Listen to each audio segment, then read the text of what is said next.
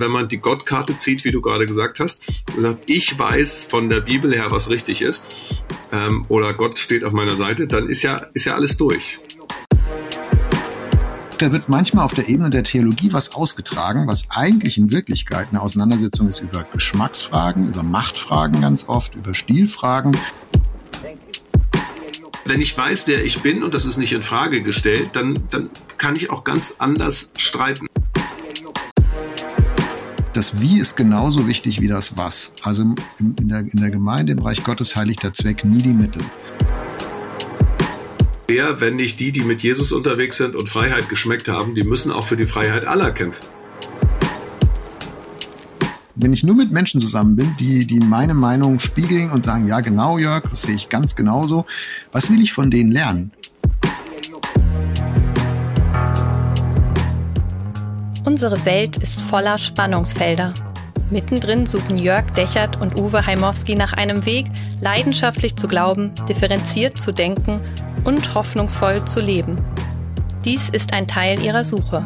Willkommen bei Wegfinder Jesus folgen in einer komplexen Welt.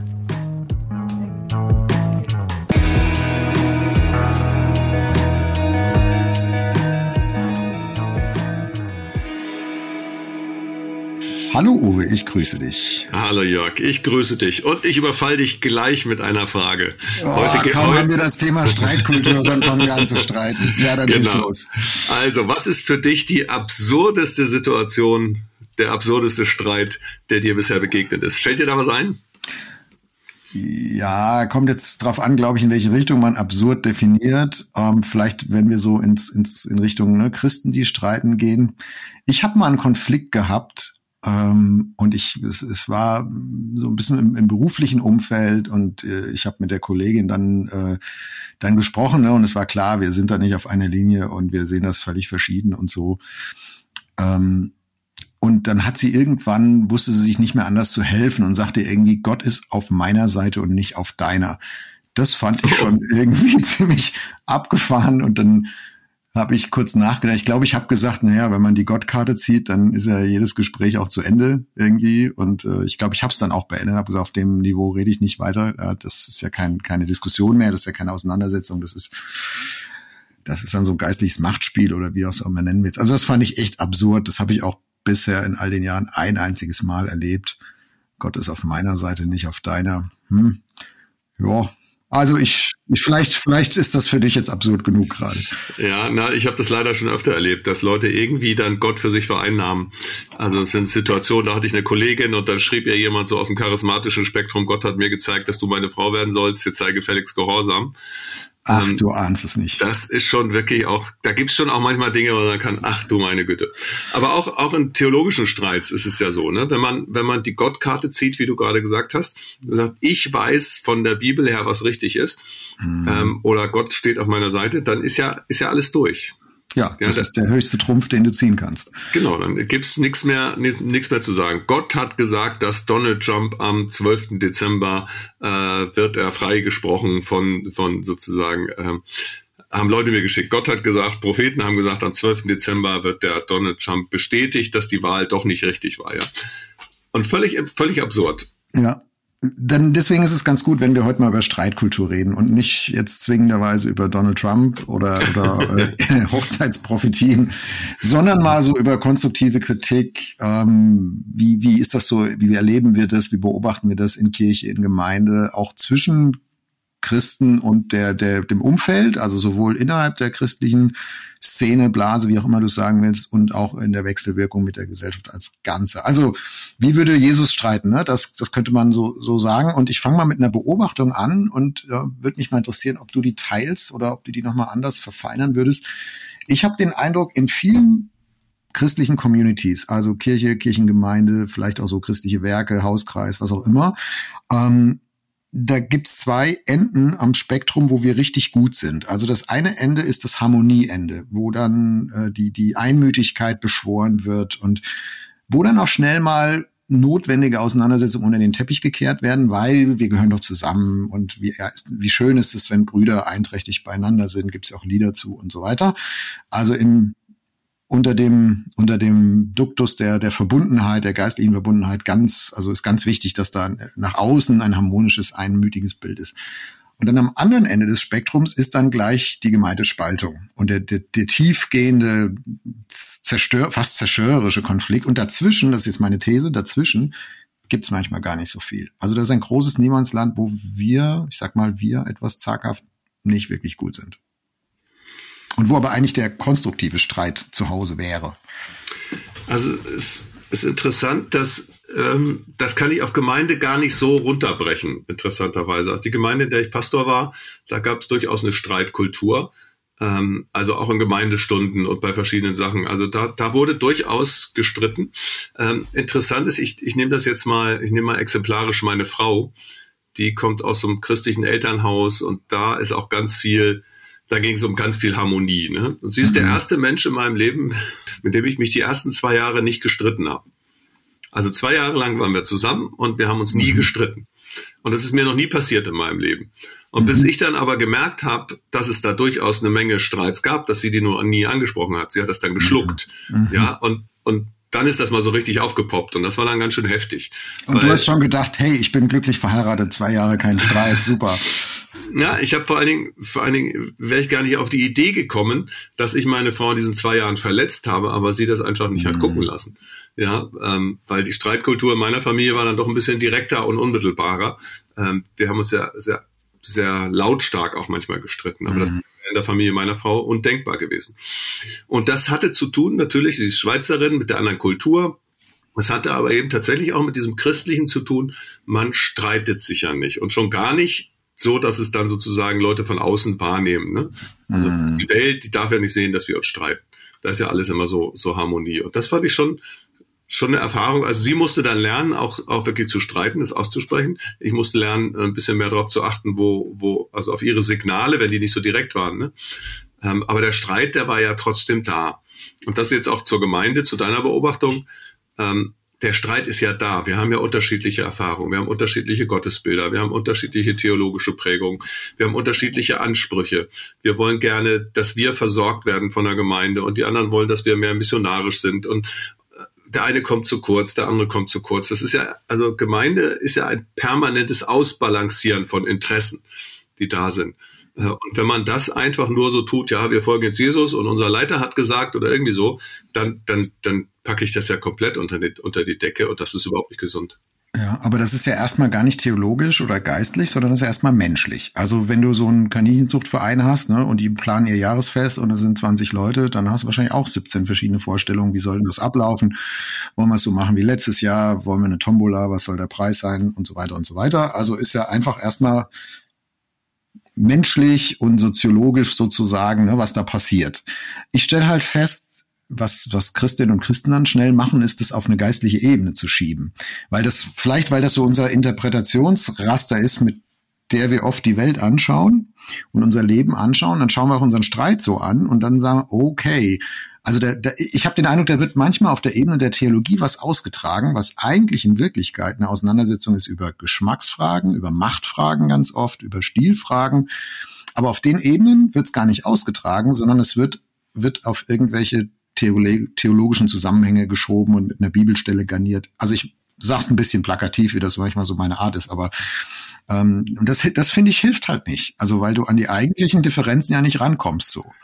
Ja, genau. Das, das das eine und das andere ist, dass man sich dann ja auch die Bibelstellen zusammensucht. Da hast du dann so eine Bi Bibelstelle wie Apostelgeschichte, die ne, bekommen wir gerade von Pfingsten her, die kriegen den Heiligen Geist und sie waren einmütig beieinander, heißt es dort.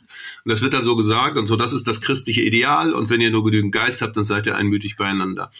Aber kurz danach brachen die Konflikte auf. Die Konflikte zwischen den Witwen, die jüdisch waren und den Witwen, die griechisch waren, weil die einen das Gefühl hatten, die einen werden bevorzugt und wir nicht. Dann hat sich Paulus mit Barnabas überworfen und so. Und dann gab es einen Konflikt um Markus, einen der Jünger. Also es waren immer wieder Konflikte dann. Theologischer Konflikt mit Petrus und Paulus. Ja, wie viel dürfen wir auf die Heiden zugehen? Was müssen wir am Jüdischen da behalten? Ähm, also Konflikte waren die ganze Zeit da. Und wenn, wenn wir dann so tun, als wenn alles nur Harmonie gewesen ist, dann, le dann lesen wir einfach auch nicht gründlich genug die Bibel. Ja, und du könntest die Hälfte der Pastoralbriefe von Paulus auch rausschmeißen aus der Bibel, äh, wenn es keine Konflikte gäbe, weil der ja immer auch, also ne, nimm mal Korintherbrief, äh, vor allem, weil der ja auch in, in, in Probleme und Konfliktsituationen reingesprochen hat. Also da gab es ja nur deswegen Klärungsbedarf, weil den Jungs das damals eben nicht klar war und weil die sich auch in die Haare gekriegt haben.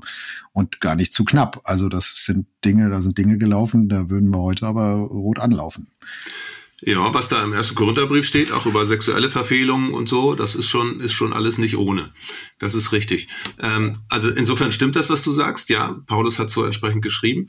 Ähm, aber dein, deine Beobachtung, die du vorher gesagt hast, nochmal, dass, dass wir also theologisch etwas begründen oder zudecken oder legitimieren, was aber eine tiefer liegende äh, Ebene hat.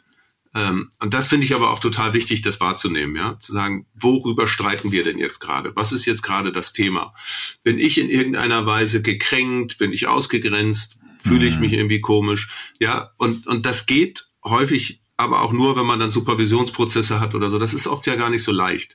Wir hatten das in unserer Gemeindeleitung 15 äh, Jahre war ich ja Gemeindepastor und es gab mal nach zwei Jahren gab es einen richtigen Knall und da haben wir, haben wir dann einen Supervisor eingeladen und danach haben wir, haben wir den dann zweimal im Jahr gehabt, immer für einen ganzen Tag und haben als Gemeindeleitung auch, auch unter Begleitung über Sachen gesprochen. Und das war gut, das war richtig gut, weil mhm. wir ganz vieles an, an, an Empfindlichkeiten, wenn jemand, jemand sagte so, ja, er will nicht nochmal kandidieren, aber eigentlich hätte er doch gerne kandidiert, er wollte nur überredet werden, aber das haben wir nicht gemerkt. Ja, so, und dann hast du diesen Supervisor, der hat das rausgekitzelt. Mhm. Ja, dass sich da jemand einfach gar nicht genug wertgeschätzt gefühlt hat von den anderen und so. Und das war schön weil das ganz viel geklärt hat. Denn da kamen dann Dinge hoch, die, über die du sonst gar nicht sprichst irgendwie. Ja, und man, also das heißt doch eigentlich, dass zu einer gesunden Streitkultur es gehört, auf eine gute Art und Weise auch äh, sich ausdrücken zu können über das, was in mir ist. Also hiervor habe ich Angst, das macht mir Sorge, das macht mich wütend, das frustriert mich, das hätte ich gerne, davon träume ich, hier bin ich enttäuscht.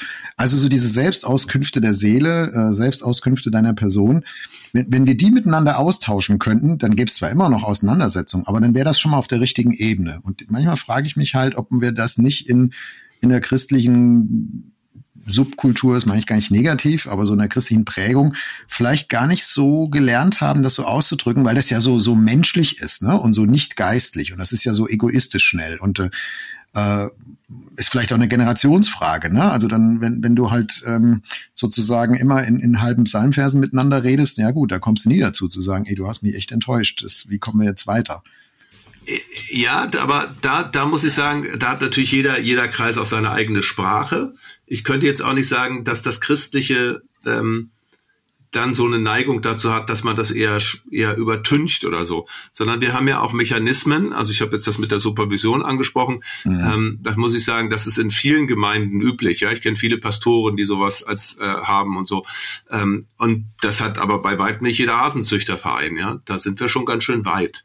Mhm. Äh, wir haben andere Mechanismen, nämlich Seelsorge, wo man sich auch mal aussprechen kann und so. Also es ist ja nicht so, dass wir, dass wir nur sozusagen vergeistlichen und damit Konflikte wegdrücken, sondern wir haben ja auch eine Menge Strategien, die wir sehr sehr konstruktiv anwenden können, wenn, wenn Konflikte wirklich da sind. Ne? Ja, aber ich finde, die Latte liegt halt auch höher. Also die Latte ans, an ein gutes Miteinander, äh, die liegt, glaube ich, schon, äh, also die, die legen alle, die Jesus nachfolgen, schon relativ hoch. Und die hat ja auch Jesus hochgelegt. Ne? Also äh, an ihrer Liebe zueinander werdet ihr sie erkennen. So, jetzt streiten wir beide äh, ja, was werden jetzt die anderen an unserer Liebe zueinander erkennen? Ist das noch Liebe? Ist es keine mehr? Äh, ja, also das ist, die, die, die, die Latte liegt da erstmal hoch und das, man muss da echt differenzieren.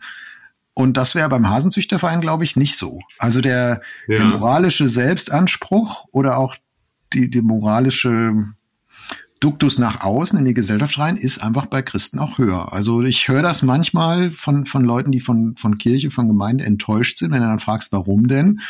Also manche sind von Gott enttäuscht, weil sie, weil sie was von ihm erwartet haben, was er nicht geliefert hat. Und manche sind, das sind mehr, mehr sind von, vom Verhalten von Christen enttäuscht. Sie sagen, hier, da war nur Stress und Streit und hintenrum und der hat mich fertig gemacht und vorne rum war, ne, war alles nett und lächeln und so. Also das ich finde zu Recht, die Latte liegt hoch, aber das macht es auch schwerer. Ja, also ich habe ich hab mal eine Zeit lang Gemeindecoaching gemacht und äh, das mit mehreren Gemeinden und, und fast bei fast allen, die haben immer gesagt, als es mal so rumging, mal so ein paar Kernsätze aufzuschreiben, was macht euch aus, was wünscht ihr, kam immer der Satz Familie. Hm. Und ich habe immer gedacht, echt total verrückt, weil ich halte das für vollkommen falsch. Na, jetzt bin ich gespannt. Warum hältst du das für falsch? Weil eine Gemeinde keine Familie sein kann. Weil äh, Familie, das ist sozusagen gut, früher gab es ja mal zwölf Geschwister oder so, aber Familie, das ist ein überschaubarer Rahmen von Menschen. Ja, die haben diese miteinander aufgewachsen, die haben Sachen miteinander erlebt und so. Äh, während eine Gemeinde, die kann natürlich auch klein sein, aber die, also jeder hat nochmal seine eigene Familie. Ja, wir, wir kommen uns nicht so nah. Wir können nicht mit so vielen Menschen so viel teilen. Das geht nicht. Gemeinde ist was anderes als, als Familie. Und wenn ich den Anspruch mhm. habe, dass wir wie eine Familie sein müssen, dann müssen wir notwendigerweise irgendwann enttäuschen. Und ich meine, eine Familie, die gut funktioniert, die kann ja auch streiten miteinander. Also ich weiß nicht, wie es bei euch zu Hause ist, äh, aber ich finde, wenn du da mal Vater, Mutter und zwei Kinder beisammen hast über längere Strecke, da kann es schon mal richtig abgehen. Ja, du, wir haben ja Kinder, die haben einige von denen gerade die Pubertät hinter sich. Da, die wussten schon ganz genau, was ihre Meinung ist, und das war selten die ja. ihrer Eltern. Ja. Also das mit die Gemeinde ist keine Familie, das finde ich interessant, dass du das sagst, weil ich glaube, landläufig wird das anders gehandhabt. Ja, die Gemeinde ist doch die Familie Gottes und da gehört man dazu und du gehörst dazu, so wie du bist und du bist angenommen und wir vertrauen einander so. Dann kommt der Streit und jetzt kommen die, also der Streit ist unweigerlich, das haben wir ja schon miteinander eben festgestellt. Und ich glaube, jetzt kommen diese Prägungen rein, die Erwartungen. Du hast vorhin von dir und deiner Frau erzählt ne, genau, von unserer Herkunftsbiografie sind die Erwartungen unterschiedlich. Welchen Anspruch haben wir denn jetzt an Harmonie und an Auseinandersetzung? Also wie werden Auseinandersetzungen in Familie geführt? Und ich glaube, dass wir das auch reintragen in unsere Gemeinde- und, und, und Kirchenkulturen ins Miteinander einfach, ne, wie wir sonst auch Auseinandersetzungen kennen. Und da habe ich, also ich bin auch mit ein paar Pastoren so unterwegs über viele Jahre und die erzählen regelmäßig gibt's die Situation, es kommt irgend so ein Unternehmer, kommt in die Gemeindeleitung oder Presbyterium oder nenn es wie du willst ja, und dann gibt's irgendwie Stress, weil der sagt, hier, ich zeige euch mal, wie das in meiner Firma so funktioniert. Und auch was Auseinandersetzung angeht. Ne? Und dann, dann schlucken die alle und merken, ja, das wollen wir hier aber so gar nicht haben auf die Tour. Aber wie wollen wir es dann haben? Also ich glaube, man muss das auch in Gemeinde aushandeln. Das ist ein zweites Beispiel für das Gleiche. Du, Gemeinde ist etwas anderes. Gemeinde ist etwas anderes als eine Familie, aber sie ist auch was anderes als eine Firma. Das heißt, es gibt mhm. was Eigenes, was Gemeinde aus, ausmacht. Ja, in der Gemeinde geht es um Gott. Es geht um das, was Gott sagen will. Es geht darum, dass wir ihm gemeinsam nachfolgen wollen. Es geht darum, dass wir aufeinander hören, dass wir, äh, ja, äh, wissen, was, was hat Gott dem anderen aufs Herz gelegt und so. Also wir brauchen einander. Das ist schon ziemlich wichtig. Aber alles, was wir sozusagen aus anderen, aus anderen äh, äh, Organismen oder wie man das nehmen will, oder Instituten einfach denken, wir können es übertragen auf Gemeinde, es funktioniert nicht. Ähm, weil Gemeinde ist tatsächlich etwas anderes. Und wenn sie, wenn sie Familienersatz zum Beispiel äh, äh werden soll, dann, dann wird's dann wird's richtig schwierig, weil ich die einzelnen Mitglieder überfordere. Wenn sie Firmenersatz werden soll, ich meine, es gibt natürlich auch genug Gemeinden, die sind pleite gegangen, ja, haben wir gerade im mhm. Osten erlebt. Und dann war gut, wenn da mal jemand kam, der auch mit Wirtschaft, von Wirtschaft Ahnung hatte. Aber wenn es nur noch Business geht, kann es auch nicht funktionieren. Und irgendwo dazwischen muss, muss dann Gemeinde angesiedelt sein. Also versuchen wir doch mal die Heimowski-Dechert-Beschreibung äh, von einer gesunden Streitkultur erstmal innerhalb von von der christlichen Community, innerhalb von der Gemeinde. Und ich lege schon mal zwei Dinge auf den Tisch. Das erste, was ich auf den Tisch lege, ist, ja, wir folgen ein, dem gleichen Herrn, aber das heißt noch lange nicht, dass wir die alle Dinge gleich sehen und das ist auch gut so. Äh, glaube, wenn man das auch erwartet, ne, wir, wir, wir haben alle Jesus lieb und deswegen müssen wir auch in, in, in vielen äh, Dingen, die wir für entscheiden, halt auch noch der gleichen Meinung sein. Das ist einfach unrealistisch. So, so sind Menschen nicht. Also dieses einher, aber viele Meinungen, ich glaube, das ist, das finde ich ein wichtiges Grundprinzip für eine gesunde Streitkultur, dass man dafür ein Ja hat. Und das zweite lege ich auf den Tisch, das heißt, für mich, das Wie ist genauso wichtig wie das Was. Also in der, in der Gemeinde, im Reich Gottes heiligt der Zweck nie die Mittel.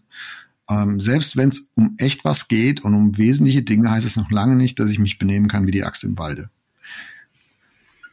Das würde ich zumindest mal sagen. Wie siehst ja, du? Dem, dem würde ich beiden aber, aber mal richtig zustimmen. Also diese Meinungsvielfalt, die natürlich das, das Konfliktpotenzial in sich hat, ist ja aber auf der anderen Seite genau das, was mich in meiner Ergänzungsbedürftigkeit zeigt. Hm. Ja, der, unter, der Umstand, dass du eine andere Meinung hast als ich, ist, ist einerseits Streitpotenzial, ist auf der anderen Seite aber genau das, was ich möglicherweise von dir lernen kann äh, und wo du mich bereichern kannst. Wenn ich Reich Gottes größer denke, Evangelische Allianz, von den Pfingstlern können wir was über den Heiligen Geist lernen und von der Erwartung, dass Gott im Heute wirkt. Von den Brüdergemeinden können wir was lernen über ein solides Bibelverständnis. Von den FEGs können wir was lernen über ein Herz für Gemeindegründung. Und jetzt könnte man das so weitergehen. Ja, Du findest mhm. in jeder Kirche etwas. Hm, und sobald sich eine davon absolut setzt, wird es schwierig. Sobald ich aber hingucke bei den anderen, äh, da kann ich, kann ich eine Menge lernen. Also deswegen deine These, diese Meinungsvielfalt, glaube ich, ist total notwendig. Nur kann es natürlich sein, dass wenn ich in meinem Horizont nicht klar damit komme, dass jemand eine andere Meinung hat, sowieso nicht, als Typ nicht, dann werde ich das natürlich auch in der Gemeinde nicht, dann werde ich das auch im Reich Gottes nicht. Ja, das mhm. ist dann, ist dann immer ein Problem. Und zu dem Wie streiten, vielleicht noch mal ein klein bisschen aus, ausgeholt. Das Verrückte ist, ich bin Scheidungskind. Und meine Frau kommt aus einer tollen, heilen Familie. Und aber als Scheidungskind bin ich fast noch harmoniebedürftiger als sie, nur anders. Das heißt, ich wittere immer schon, wenn unausgesprochen irgendwo was ist. Und für mhm. sie Aus, ist es. Weil du, weil du dieses Misstrauen sozusagen eingeübt hast früher. Genau. Und dann, ja. deswegen ist es für mich so, dann lieber ansprechen, lieber mal richtig fetzen, weil dann weiß ich mhm. danach, ja, dann ist das Gewitter gewesen und danach ist die Luft wieder rein. Aber wenn sowas mitschwingt und ich weiß nicht genau wo und ich kann es nicht greifen, das fällt mir total schwer. Und wenn sich diese Erfahrung dann noch mit einer Charakterart äh, äh, äh, mischt. Ja? Wenn der eine impulsiver streitet und der andere defensiver streitet, dann hast du natürlich eine Menge, Menge, äh, auch in einer Familie eine Menge Konflikte. Und um wie viel mehr ist es dann schwierig mhm. in einer Gemeinde? Als du eben gesagt hast, ne, ich kann von anderen lernen und ähm, ich, ich lerne von denen, die anders sind als ich, habe ich so in diesen, äh, den, den Paulus-Vers gesagt, wo er, wo er so das Ziel vor Augen malt und sagt, das Ziel ist es, ihr sollt wachsen hin zu, zum vollen Maß der Fülle Christi. Ich glaube, so hat Luther das äh, übersetzt. Und ich finde, das geht nur zusammen mit dem, der etwas denkt, was ich noch nicht denke. Und der etwas glaubt, was ich nicht glaube. Und der etwas sieht, wie ich es nicht sehe. Weil ich, wenn ich nur mit Menschen zusammen bin, die, die meine Meinung spiegeln und sagen, ja, genau, Jörg, das sehe ich ganz genauso. Was will ich von denen lernen? Also von denen kann ich eine Selbstvergewisserung nehmen, die ist diesem Leben auch wichtig, äh, ne, dass wir nicht ständig denken, oh, ich könnte auch Unrecht haben und, und jede Sekunde so am, Zagen und am Zittern und am Zweifeln mhm. sind. Mhm. Aber mit Vergewisserung ist ja noch nicht Weiterentwicklung. Ich glaube, wenn wir lernen wollen, wenn wir die, diesen Pfad der Nachfolge Jesu hinterher äh, leben wollen, dann geht es nur von und mit Menschen, die anders sind als ich. Und das heißt, das geht nur, in der Auseinandersetzung, im Konflikt, in einer guten Streitkultur. Ich kann dem nicht ausweichen. Ich glaube, wenn, wenn du, wenn du Konflikt ausweichen willst als, als Christ, dann beschneidest du dich auch deinen Wachstumsmöglichkeiten. Ja, also es gibt zwei Bibelverse, die da, ich glaube, die sich wunderbar ergänzen. Das eine ist, ein jeder sei seiner Meinung gewiss.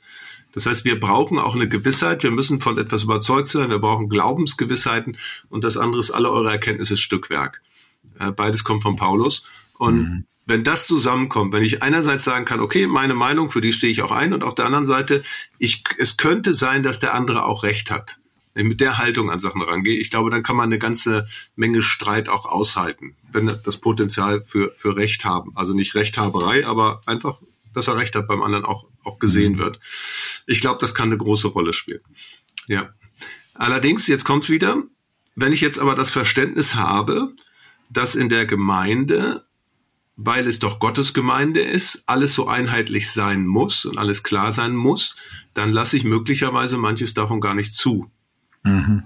Ne? Und da, da ist dann, da macht man dann so geistlichen Deckel drauf. das ist natürlich traurig. Ja, das meinte ich mit Harmonie. Äh, das war so das eine Ende der ja. Skala, ne? wenn man so die, die, die geistliche Harmonie über alles drüber deckt und und in so einem Krankenhaus wir spricht, ne? Na, wir sehen das hier so und so und du denkst, ja, welches, von welchem wir redet er jetzt gerade? Also von sich und, und wem? Also ich bin ja immer noch als, als einzelne Persönlichkeit da irgendwo in so einer Gruppe drin und in so einer Community drin.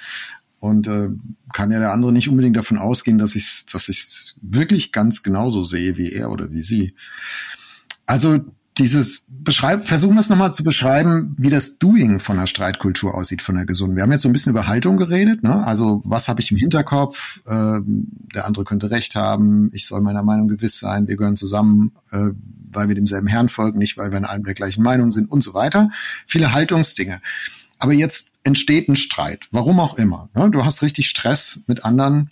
Äh, wie, wie geht jetzt gutes Streiten im Doing? Also was tust du, was lässt du? Können wir das auch beschreiben? Ja, da, also es gibt da eine schöne, also schöne Strategie in der Bibel. Die sagt, wenn du siehst, dass dein Bruder etwas gegen dich hat, dann geh zu ihm hin. Und wenn er nicht auf dich hört, dann nimm noch ein oder zwei Zeugen mit und sprich mit ihm. Und wenn das auch nicht funktioniert, dann bring es dann vor die Gemeinde. Also das Spannende dabei ist, also der erste Punkt ist, rede nicht schlecht über den anderen, bevor du nicht mit ihm selber geredet hast. Mhm. Also erstens das. Das ist natürlich, je nachdem, ja, wenn es der Pastor ist und der ist ganz wichtig und ganz groß und ich selber bin irgendwie die graue Maus in der Gemeinde, dann traue ich mich das möglicherweise nicht. Da gibt's ja auch gibt ja auch Machtverhältnisse, gibt ja manchmal Abhängigkeiten und so. Das ist ja nicht so mhm. leicht. Ja, also in der politischen Welt zum Beispiel, also das ist ja, das ist ja die traurige, traurige äh, Realität, dass Leute, die Macht haben, irgendwann um sich nur noch, nur noch Leute haben, die von ihnen abhängig sind. Wie sollen die denen dann die Wahrheit sagen, ja? Grunde bräuchte man immer so einen Hofnah in der Politik. Vielleicht in der Gemeinde auch, aber auf jeden Fall. Gibt's ja in vielen Gemeinden auch. ja. Ähm, auf jeden Fall dieser, dieser Grundgedanke aber zu sagen, also für einen Christen ist es einfach sozusagen, wenn es einen Konflikt gibt, weil ich was gegen anderen habe, der andere gegen mich, dann erstmal wirklich direkt ansprechen. Und wenn nicht, dann hole ich mir Unterstützung und spreche es dann nochmal an. Hm. Dann geht's in den größeren Kreis. Und ich finde das eine sehr, sehr hilfreiche Geschichte. Weil leider erlebe ich gerade, wenn man diese Harmoniesoße drüber hat, dann führt das nämlich dazu, dass man übereinander lästert, statt miteinander umgeht. Und das ist genau das Gegenteil, was hier beschrieben wird. Ja, oder dass ich versuche, andere mit reinzuziehen, bevor ich überhaupt eine Chance hatte, dem anderen zuzuhören oder mich selber verständlich zu machen. Ne? Ich rede eben nicht über meine Enttäuschung, meine Erwartungen, meine Träume, meine Verletzungen oder so. Vielleicht kriege ich es auch nicht hin, vielleicht fühle ich mich hilflos, machtlos, vielleicht habe ich es nie gelernt, vielleicht ist das andere tatsächlich eine Autoritätsfigur oder so. Und dann kommen so Sachen, die, die, die, glaube ich, in jeder Gruppe so, so Psychonummern sind und die, die ich in Gemeinde auch schon gesehen habe äh, da werden dann so gefühlte Mehrheiten benannt. Ja, also äh, viele sagen das. Äh, und wenn du dann fragst, ja, wer denn? Ja, dann ist es äh, Katrin und Sabine und sonst keiner. Also ähm, so, so, so also da fühlt man sich dann mächtiger, wenn man sozusagen sich in den, in den, in den vermeintlichen Einklang mit einer Mehrheit stellt. Oder oder man, man leiht sich so die Autorität und sagt, ne, also die Jugendpastorin hat auch gesagt das. Oder äh, oder es geht auch auch unter die Gürtellinie. Äh, das ist bei Christen natürlich jetzt nicht so offensichtlich, aber es geht dann gegen die Person. Ja, so ich habe eh schon immer die, die Frage, ob, ob der wirklich richtig glaubt oder so. Also da gibt's ja so ganz subtile Geschichten und die sind gar nicht. Ich glaube, die sind gar nicht alle absichtsvoll destruktiv. Die sind manchmal einfach nur hilflos aber sie sind in der Wirkung destruktiv. Also sie, sie, sie fördern halt mit Zwietracht und fördern nicht die Klärung. Also das, was du eben beschrieben hast, ist ja ein Verhalten, was in Richtung Klärung sich bewegt. Ne? Also auch wenn man erstmal alles auf den Tisch legen muss, das macht erstmal so ungemütlich, aber man tut das ja nicht, weil man ungemütlich will, sondern man tut's ja, weil man diese Ungemütlichkeiten miteinander klären möchte. Und ich glaube, wenn das die Absicht ist, ähm, dann kann man auch viel aushalten, was auf den Tisch kommt. Aber diese, diese hintenrum und gefühlte Mehrheiten und diese Psychospielchen, die, die ich leider schon auch schon gesehen habe, die, die klären ja nichts, die, die verunklaren ja immer noch weiter. Ja, nee, die klären überhaupt nichts. Ne? Und deswegen finde ich aber diese, diesen Gedanken so stark, eigentlich zu sagen, okay, such bitte das direkte Gespräch und wenn nicht, dann such dir Unterstützung. Und in unserem Fall, habe ich ja vorhin erzählt, was dann zum Beispiel ein Supervisor oder ein Coach, können mhm. auch sonst Leute sein, aber, aber kläre das mit Unterstützung. Dann muss ich sagen, finde ich total hilfreich. Also das, das ist grundsätzlich mal gut. Ähm, es gibt übrigens in Gemeinden auch noch so ein paar andere Strukturen, die uns oft gar nicht bewusst sind. Aber also Gemeinden sind natürlich auch ein Ort, an dem sehr viel Darstellung passiert. Also, und das meine ich, das muss nicht narzisstisch sein oder so, aber du stehst auf der Bühne, du singst, du leitest einen Gottesdienst und so. Also, du kriegst viel Rückmeldung und das kriegen häufig die einen und die anderen nicht. Ja, die anderen, die sind dann eher am Putzen oder so. Ähm, und auch da gibt es manchmal, manchmal so, da verschiebt sich dann zum Beispiel so, ja, also das mischt sich dann mit Eitelkeit oder mit Enttäuschung. Und immer dürfen die anderen nur auf der Bühne stehen und ich nicht. Neid, Neid, und gibt es Neid, Neid, Neid, Neid ja, bei Christen, echt? Ja. das war jetzt eine, eine etwas rhetorisch ironische nee, ist, Frage. Ist ja, ist ja klar, dass es, dass es ironisch war. Das habe ich sogar ich verstanden, die Ironie. Ähm, aber das spielt ja alles mit rein. Und der Punkt ist, wenn ich so tue, als gäbe es das nicht, mhm. dann, da, sorry, das geht ja, das ist ja immer, also geht ja für ganz viele Dinge. ja, wenn ich so tue, als wenn ich als Mann niemals Augen für andere Frauen hätte, ja, immer so tue, dann ist die Wahrscheinlichkeit, dass ich meine Frau betrüge, größer, als wenn ich ehrlich dazu stehe und sage, hey, aber ich muss damit umgehen lernen und ich will gar nicht. Ich will dem gar nicht nachgeben, aber es ist nun mal da.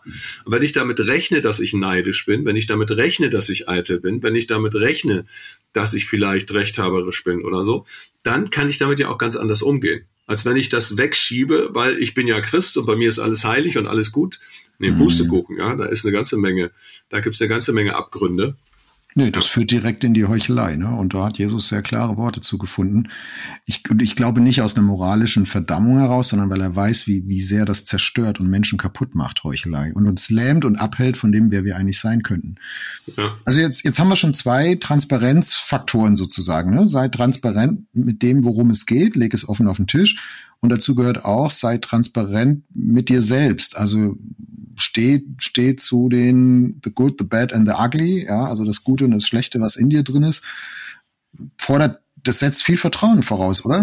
In so einer, in, in, in der Beziehung genauso wie in so einer christlichen Community in der Gemeinde. Also da, da brauchst du ja auch die Sicherheit, wenn ich das jetzt mache, werde ich hier nicht öffentlich gekreuzigt. Und die anderen sagen, der Heimowski wieder, gell? Sondern äh, die anderen sagen, hey, cool, dass du ehrlich bist, weißt du was, bei mir ist es so und so. Also das braucht ja eigentlich auch einen Raum des Vertrauens, damit man in so eine in so eine konstruktive Streitkultur überhaupt reinkommen kann. Also ich finde, wenn ich immer Angst haben muss, sobald ich den kleinsten Fehler zugebe, machen mich die anderen nieder, ja, dann gebe ich halt keine Fehler mehr zu. Das ist vielleicht so ein bisschen wie nach, wie an einem Wahltag abends, das finde ich immer super nervig bei Politikern, ja, wie alle immer gewonnen haben hinterher. Und, und keiner war, also solange das jetzt nicht minus 30 Prozent bei irgendeiner Partei sind, haben sie immer alle gewonnen. Und ich denke, warum stellt sich keiner hin und sagt einfach, hey, es war echt Mist. Wir haben es verbockt, wir haben es nicht gut gemacht. Also ist da vielleicht einfach Angst, ja, wenn ich das mache, ja, das Spiel geht halt anders. Also man muss irgendwie gucken, dass man noch, dass man noch, noch positiv rauskommt. Und vielleicht ist es in, in, in, in christlichen Kreisen manchmal auch so. Ich, ich war ganz frisch bekehrt und Christ und in der Gemeinde und mit meiner etwas vorlauten Art und dann noch so eine gewisse Naivität. Und dann hat der Prediger in der Gemeinde, der Bruder Bergmann, äh, darüber gepredigt, dass wir doch alle Sünder sind. Hm. So, und wir sind allzu mal Sünder und so. Und dann bin ich hinterher zu ihm hingegangen und habe gesagt, Bruder Bergmann, ich finde das jetzt total klasse, dass Sie mir da so eine Brücke bauen, weil ich finde, an der und der Stelle sind Sie, also ich finde das wirklich sündhaft, wie Sie mit Leuten umgehen. und? und? Und, und ich dachte wirklich, also ich, ich habe da überhaupt nichts Böses gemeint, gar nichts. Ich dachte, der hat mir eine Vorlage dafür geboten, dass man sowas mal ansprechen kann. Und der ist total ausgerastet, was mir einfiele und so. Also der hat mich, der hat mich echt zusammengefaltet. Äh, und zugegebenermaßen war ich, es war wahrscheinlich auch einfach nicht besonders geschickt. Es war nicht direkt nach der Predigt, ist schon immer blöd. Ne? Das haben wir in der Gemeinde bei uns mal irgendwann angewöhnt zu sagen. Also direkt nach dem Gottesdienst spricht bitte niemand den Pastor an. Das könnt ihr unter der Woche mhm. mal machen. Ja, das, das, das kann ja, also man ist noch so unter Adrenalin und so, das ist schwierig. Ähm, also, aber trotzdem hat es mich irgendwie schon auch irritiert, weil ich dachte, das kann doch nicht wahr sein. Ja, also wir mhm. nennen uns Sünder, aber wir, wir sprechen mal drüber. Und da sind wir bei einem anderen Punkt, den ich total wichtig finde. In der Gemeinde kannst du natürlich so eine Kultur der Gnade, das ist immer mein, mein Lieblingswort, Kultur der Gnade, die kannst du prägen. Und wenn ein Pastor ehrlich ist und in seiner Predigt auch ehrlich ist und die Sachen auch anspricht und sagen, wo das Konfliktpotenzial ist und was auch in mir schlummert und in allen anderen schlummert, dann kann ich schon alleine durch die Verkündigung, aber auch durch die Sache, wie wir miteinander umgehen, äh, kann man kann man Dinge tatsächlich auch machen und verändern. Mhm. Ich finde es total beeindruckend. Ja, wir hatten mal eine Gemeindestunde, wo der ein Ältester der Gemeinde äh, sich hinstellt und sagt, übrigens, bevor wir irgendwas sonst machen, möchte ich mich nochmal entschuldigen für die letzte Gemeindestunde. Da war ich ein bisschen aufgebracht und hier die Schwester so und so, ich habe dich mhm. ziemlich angefahren und weil das vor allen war, möchte ich das auch vor allen wieder in Ordnung bringen. Ähm, also entschuldige bitte. Das war stark und das ist stilprägend, ne? wenn mhm. sowas, wenn sowas auch von denen, die leiten, äh, vorgelebt wird. Ja, mal zu, zuzugeben, ich habe einen Fehler gemacht, sich zu entschuldigen, offen zu sein, ähm, das ist doch stark. Ja, und auch offen mit Dissens umzugehen. Ich kann mich erinnern, ich habe neun Jahre mitgearbeitet in der Gemeindeleitung bei uns in der FEG und ich ich meine, es ging um die Frage, ne, ab wel welchem Alter taufen wir eigentlich Menschen? Also als FEG taufen wir, gibt's machen wir keine Kindertaufe, aber ab wann? Also gibt's da so ein fixes Alter, wo man sagen kann, so jetzt kann jemand wirklich genug verstanden haben, um eine eigene Entscheidung zu treffen? Ja, ich will mich taufen lassen, ich weiß auch, was das bedeuten soll.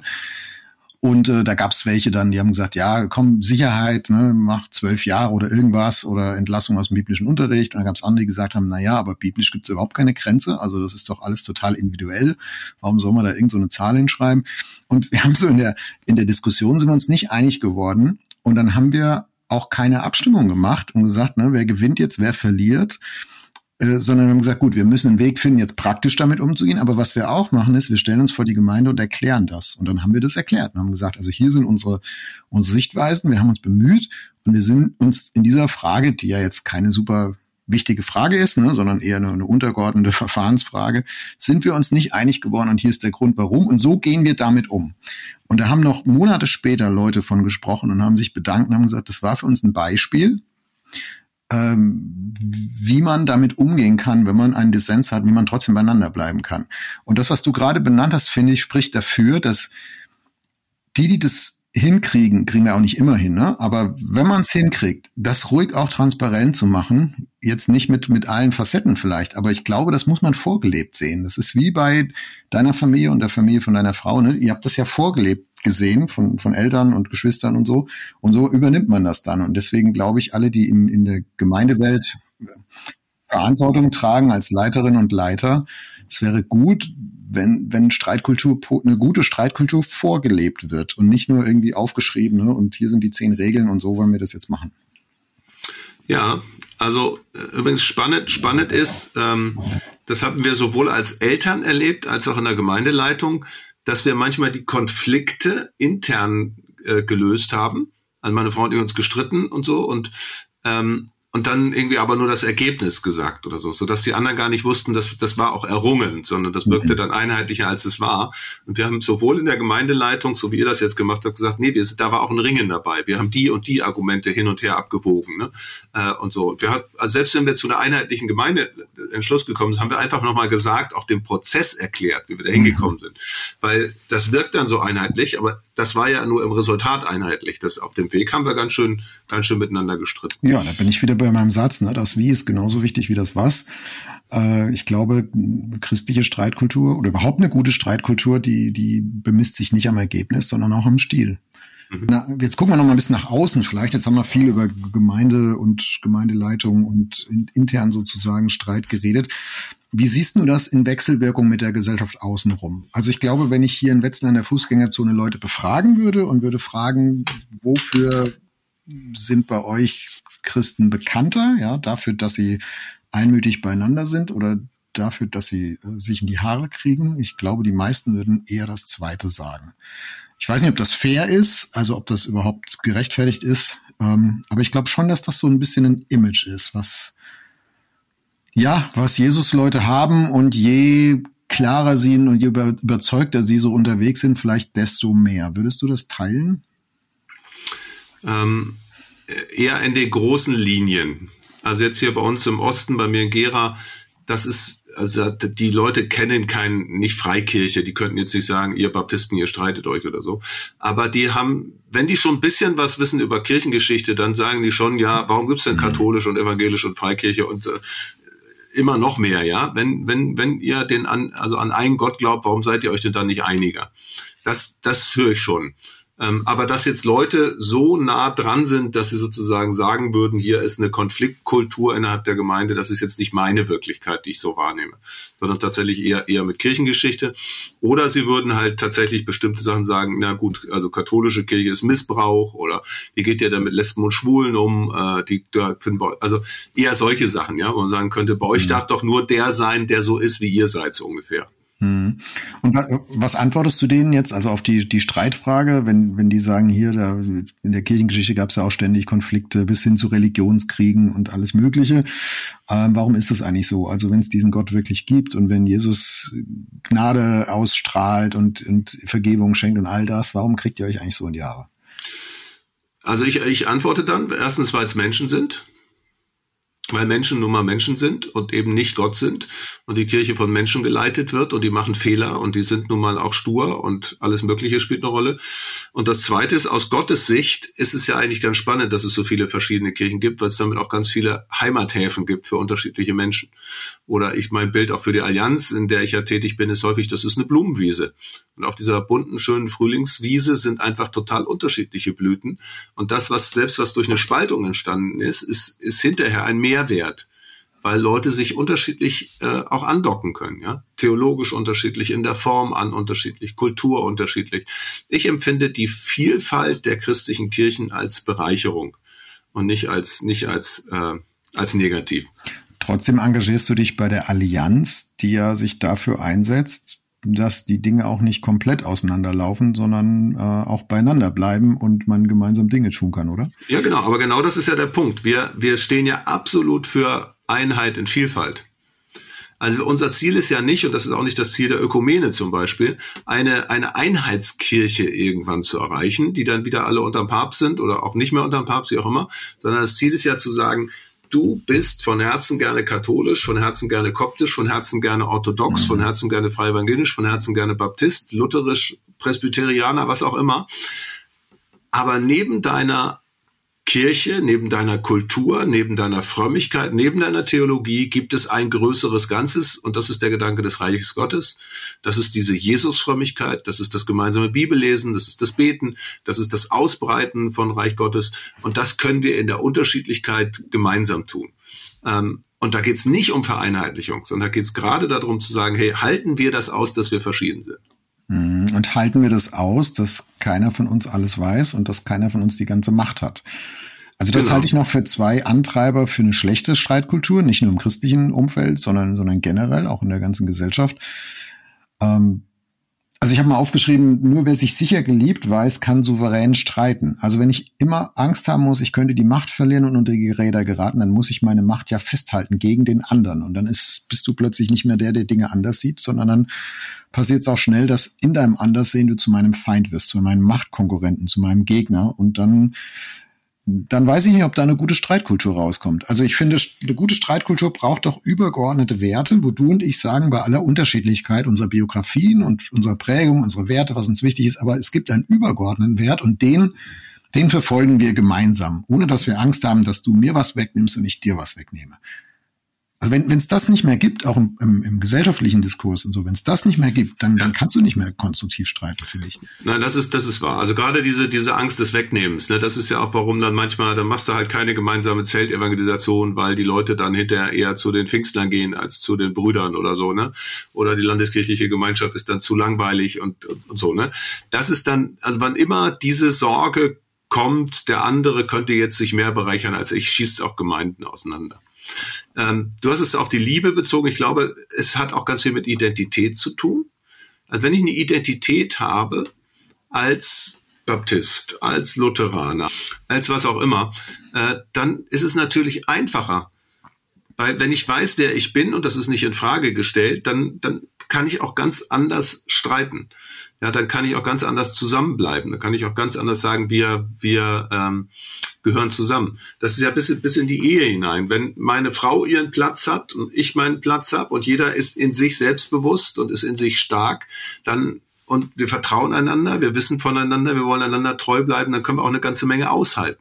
Das hat aber auch mit der jeweiligen Stärke zu tun und mit der jeweiligen Identität. Ne? Ich möchte dir ein bisschen widersprechen. Also ich Na finde los. das, ja, komm, wir streiten mal. Ich finde, das kommt sehr drauf an, ähm, ob ich meine Identität auch als Wagenburg begreife oder ob ich sie nur als Verortung begreife. Also ich mache mal zwei Bilder. Ne? Ähm, im, Im Bild von der Wagenburg hast du deine Identität eine Wagenburg. Alle Gewehre sind nach außen gerichtet, die Wagen stehen im Kreis. Ne? Du hast das Bild aus so einem Western, hast du vor Augen jetzt, unsere Podcast-Hörerinnen und Hörer auch. So, ich sitze in meiner Wagenburg. So, was können wir miteinander machen? Ja, eigentlich können wir nur aufeinander schießen aus der Wagenburg raus. Weil, weil es eine Identität ist, die auch von der, von der Abgrenzung lebt. Ja. Zweites Bild. Halt, halt, äh, nein, halt, nein, nein. Nee, nee, nee, erst, erst das erste Bild. Ganz kurz. Du kannst nee, ich, du, brauchst den Kontrast. Du brauchst den Kontrast, um zu verstehen, was ich meine. Jetzt kommt okay, der Kontrast. Dann los. Das zweite Bild, und das finde ich eigentlich, äh, dass das, das würde ich gerne, dass, äh, dass das mich antreibt, ist, wir sind wie zwei, zwei Wolkenkratzer, die in der Stadt stehen, die haben beide ihre Adresse. Ja, und die, die verändern die auch nicht. Und die, ähm, das ist Heimatgefühl und da bin ich zu Hause. Aber die schießen nicht gegeneinander, sondern die gehören zur selben Stadt und die Leute, die da wohnen, können auch miteinander Dinge tun und sie wissen auch, ja, es gibt ein übergeordnetes Zusammengehörigkeit und so und trotzdem wohnen wir jetzt nicht alle in derselben Butze, sondern jeder hat seine Adresse. So. Das sind aber zwei völlig verschiedene Dinge, ne? ob ich meine Identität als Wagenburg begreife oder ob ich meine Identität als Adresse begreife in einer Welt, die uns gemeinsam ist. So, jetzt kannst du. Genau, aber ich wollte gerne bei Wagenburg bleiben, weil ich finde das Bild ganz spannend, weil je nachdem, also dieses zweite Bild, was du dann gemacht hast, das ist ja so ein bisschen da diese beiden Wolkenkratzer, die stehen nebeneinander und die die die die stehen sozusagen in Freiheit, aber die Wagenburg es gibt ja auch Situationen, wo, wo, du wie eine Wagenburg bist. Also für die Christen in der DDR, das war eine Wagenburg-Situation. Mhm. Die mussten sich nach innen zurückziehen. Die mussten herausfinden, sind hier Leute von der Stasi, die uns irgendwas Böses tun oder so. Es gibt ja ähnlich auch Russland Deutsche, ja, die waren als Deutsche in Russland, das war schwierig für die. Als Christen, äh, die nicht orthodox waren, das war schwierig für die in Russland. Mhm. Deswegen mussten die sich nach innen zurückziehen. Also es gibt ja einen Teil von einer Wagenburg-Mentalität, die fast nicht anders geht und nämlich immer dann in einem feindlichen Umfeld. Wenn die Indianer alle auf dich zureiten und die Pfeile fliegen, dann ist es nicht ungewöhnlich, so eine Wagenburg. Nee, ist total verständlich. Ist total verständlich. Genau. Ja. Und das, und dass man da dann sozusagen mehr damit beschäftigt ist, so selber irgendwie durchzukommen, statt jetzt sich auch noch mit allen zu versöhnen oder so, das mhm. ist auch nachvollziehbar. Die, ne, das Negative an der Wagenburg-Geschichte ist, wenn es halt Leute gibt, die, die, die nichts mehr von außen an sich ranlassen. Also ein Beispiel. Ich war jetzt, war jetzt ähm, gestern bei einem Seminar in Bad Liebenzell äh, zu Pfingstseminar. War sehr schön, habe einen Vortrag gemacht über begeistert von den Möglichkeiten mit Jesus Gesellschaft gestalten. Und ich habe unter anderem 1. Timotheus 2 vorgelesen, dass man für die Obrigkeit beten soll. Dann kommt hinterher ein Bruder zu mir und sagt, ähm, ja, aber nicht für Olaf Scholz. Oha. Dann sage ich, ja, und warum nicht? Weil der hat die Gottesformel nicht benutzt. Und in der Bibel steht, wir sollen nicht an einem Joch ziehen mit den Ungläubigen. Also wenn ich jetzt für den, der sich sozusagen, der verweigert, Gottes Hilfe in Anspruch zu nehmen, wenn ich für den jetzt bete, dann mache ich mich schuldig und mein eigener Glaube ist plötzlich gefährdet. Aber für deine Feinde sollst du ja schon irgendwie beten. Ich habe versucht, ich habe mehreres versucht, dem, ich habe mehreres versucht, dem zu erklären. Und jetzt, äh, also wir kamen da nicht weiter. Aber jetzt noch mal zum Thema Wagenburg. Was war denn hier das Problem? Der hat Angst davor, etwas zu tun, wo er sozusagen selber schuldig wird vor Gott. Was, also in dem Fall, was hat denn seine Wagenburg ausgelöst? Jetzt beim drüber nachdenken, in dem Moment habe ich versucht, mit ihm zu diskutieren, das ging aber nicht. Aber dann schläfst du einmal drüber und guckst drauf und denkst, na klar, der ist so, sein Gottesbild ist so stark davon geprägt, ich darf nichts Falsches machen. Und wenn ich was Falsches mache, dann geht es um mein eigenes Seelenheil. Und wenn es, und deswegen bete ich nicht für jemanden, der da, der da ungläubig ist. Ich übrigens, ich habe dann versucht zu argumentieren, wie ist es mit Scholz? Das ist das ist nicht aufrichtiger, die Gottesformel nicht zu benutzen. Ist das nicht ehrlicher, als wenn man lügt oder so? Aber der war nicht zugänglich. Und da war zu spüren, warum war der nicht zugänglich? Weil er eigentlich Angst hat. Und das mhm. ist auch so eine Geschichte. Je nachdem, welches Gottesbild eine Gemeinde prägt, ist es wirklich der Gott der Gnade, der Liebe? Oder ist es einer, wo ich dann doch denke, na, wenn wir irgendwie so ein bisschen neben der Spur sind, wenn wir hier Fehler machen, wenn wir nicht heilig genug sind, dann kommen wir vielleicht auch alle nicht in den Himmel. Das ist auch nicht gerade hilfreich für eine Streitkultur. Ne? Mhm. Ich, ich finde es ein interessantes Beispiel, was, weil es nochmal zeigt, wie schnell auch Angst zu Streit führt. Ich glaube, dass hinter ganz viel Konflikt und Streit Ängste stecken, die aber eben nicht offen auf dem Tisch liegen. Du hast ja auch gesagt, ne, ich musste eine Nacht drüber schlafen. Er hätte es vielleicht auch selber gar nicht benennen können, da dein Kollege.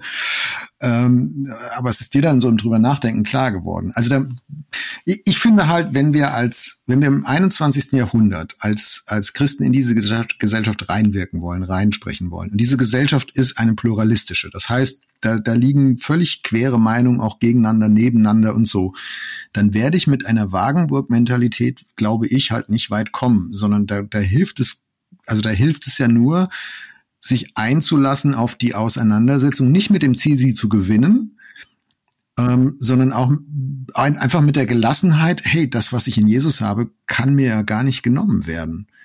Aber ich, ich muss mich doch auf den Dialog, auch auf den Konflikt, auf die, auf die Auseinandersetzung einlassen können, anstatt mich in der Wagenburg einzuigeln und mit dem Lautsprecher rauszupredigen. Äh, das, das wird halt nichts bewegen, niemanden gewinnen und nichts verändern. Und ich glaube nicht, dass wir von Jesus her als Christen dazu berufen sind. Nein, das glaube ich auch nicht. Wobei ich sagen muss, unsere Zeit natürlich neigt schon dazu, dass, also wenn ich jetzt nochmal in die Welt gucke, dann hast du das Gefühl, dass, dass, also wir haben so eine Cancel Culture, wir haben identitäre Bewegungen, da darf mhm. nur eine schwarze Übersetzerin das Gedicht einer Schwarzen übersetzen, da darf bei Fridays for Future eine, eine, eine weiße Frau nicht mit Rasterzöpfen eine Rede halten und so.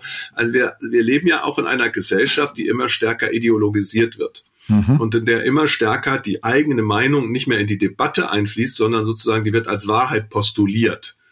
Und da glaube ich, da sind wir als Christen manchmal sogar nicht nur die, die jetzt mit dem Megafon äh, ihre eigene Wahrheit rausbrüllen, sondern, sondern wir sind eigentlich sogar, wir können sogar ein Beispiel dafür sein, wie man Pluralität aushält. Genau, das ist mein Punkt. Ich finde das ja auch kritikwürdig, was du jetzt alles gesagt hast. Ich finde ja. nur, die, die Methode der Kritik darf nicht sein, es genauso zu machen. Nee, genau. Die, und die Methode muss sein, das, das versuche ich auch in meinem Job ständig zu sagen, ne? wenn, wer, wenn nicht die, die mit Jesus unterwegs sind und Freiheit geschmeckt haben, die müssen auch für die Freiheit aller kämpfen und hm. sich einsetzen dafür, ja, für einen Meinungsstreit, für eine Demokratie, für eine Auseinandersetzung, für eine Debatte und nicht für dieses, also also jeder cancelt den anderen ab, ja, sondern da muss ganz, ganz viel passieren. Und wenn Gott mich als Gegenüber geschaffen hat, ja, wenn ich frei bin in meiner Meinung, frei bin in meiner Schei Entscheidung, dann hat es ja ein Potenzial auch für eine ganze Gesellschaft.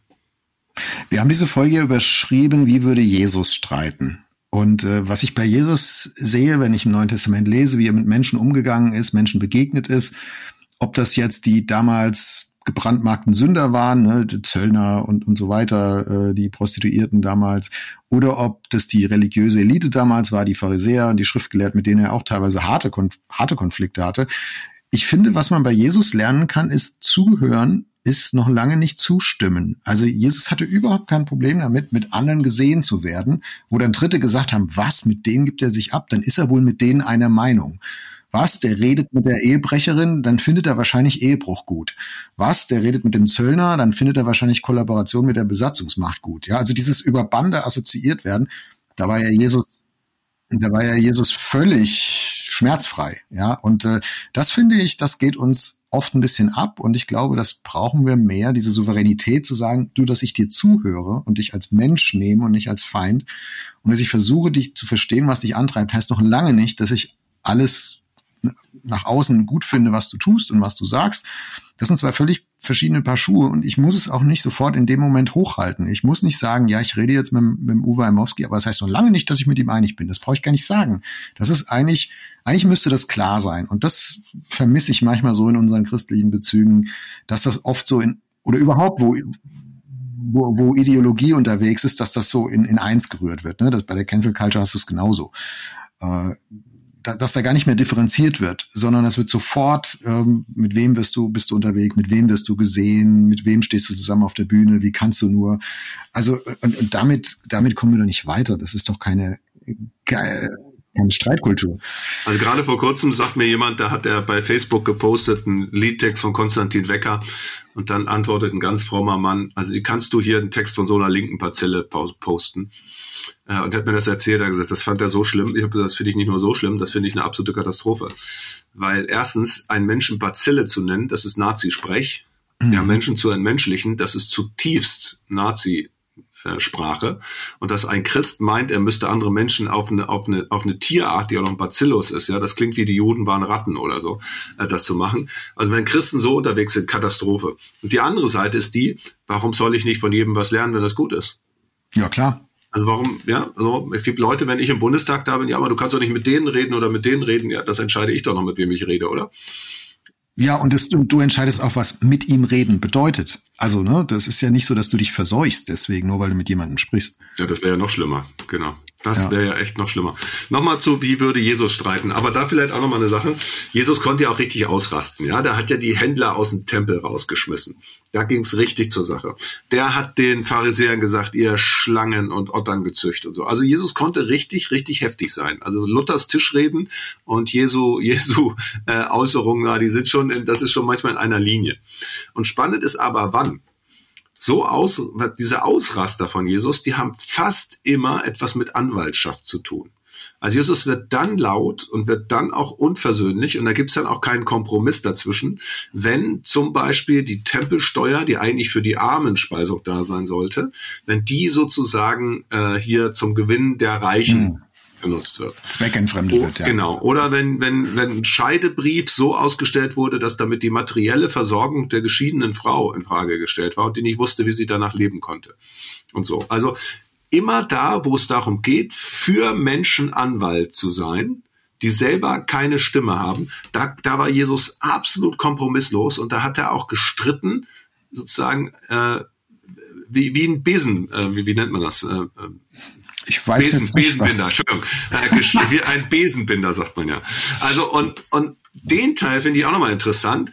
Hm. Ähm, ich finde schon auch, dass es uns als Christen manchmal auch gut zu Gesicht steht, wenn wir für die Benachteiligten und so streiten. Es ist nicht nur die Frage, wie streiten wir untereinander, sondern es gibt Gruppen in dieser Gesellschaft, für die müssen wir exemplarisch streiten. Für die Frauen in Zwangsprostitution, für äh, äh, die Kinder, die von ihren Eltern geschlagen werden, für die Einsamen, die in der Corona-Zeit Corona nicht wussten, wie es weitergeht und so. Manchmal müssen wir auch echt streiten für Menschen.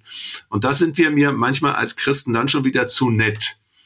Und da dürfen wir auch durchaus mal äh, nicht immer nur politisch korrekt sein, aber nicht weil wir so unflätig sind, sondern weil wir auch mal klare Kante reden müssen. Ja, und also nicht aus eigener Angst oder Egoismus oder Machtstreben ja, genau. raus, sondern halt für, für andere, sozusagen ritterlich, ne? Also für den, für den Schwachen. Also Uwe Heimowski fordert, streitet euch weniger untereinander, streitet lieber für die, die selber sich nicht durch, nicht Gehör verschaffen können. Sehr schön. Das hast du jetzt aber mal so richtig auf den Punkt gebracht. Ja, ist schöne Überschrift, ne? Äh, nächster Podcast nochmal. Ähm, Uwe, zu Ende dieser Folge, wie immer die Frage, Jetzt haben wir viel geredet, uns ganz wenig gestritten und wenn dann hoffentlich konstruktiv.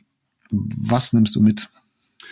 Also du hast das zweimal wiederholt und ich nehme das, ich nehme es ein drittes Mal nochmal auf, äh, dieser Gedanke mit dem Was und Wie. Also dass es um eine inhaltliche Frage geht, äh, also die Inhalte zum Streiten eine Rolle spielen, aber dass die Form auch eine ganz große Rolle spielt, nämlich wie wir streiten, wie wir das machen.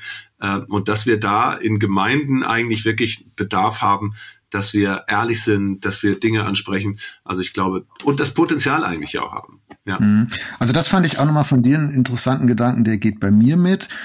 Ja, die Latte liegt höher, sie muss von Jesus her, glaube ich, auch höher liegen, aber das hast du ja schön ausgeführt vorhin, eigentlich haben wir auch das Potenzial dafür, aus geistlichen Gründen, vielleicht auch aus ja, weil wir uns diesem Anspruch auch, auch unterstellen. Also viele, viele Christinnen und Christen tun das zumindest.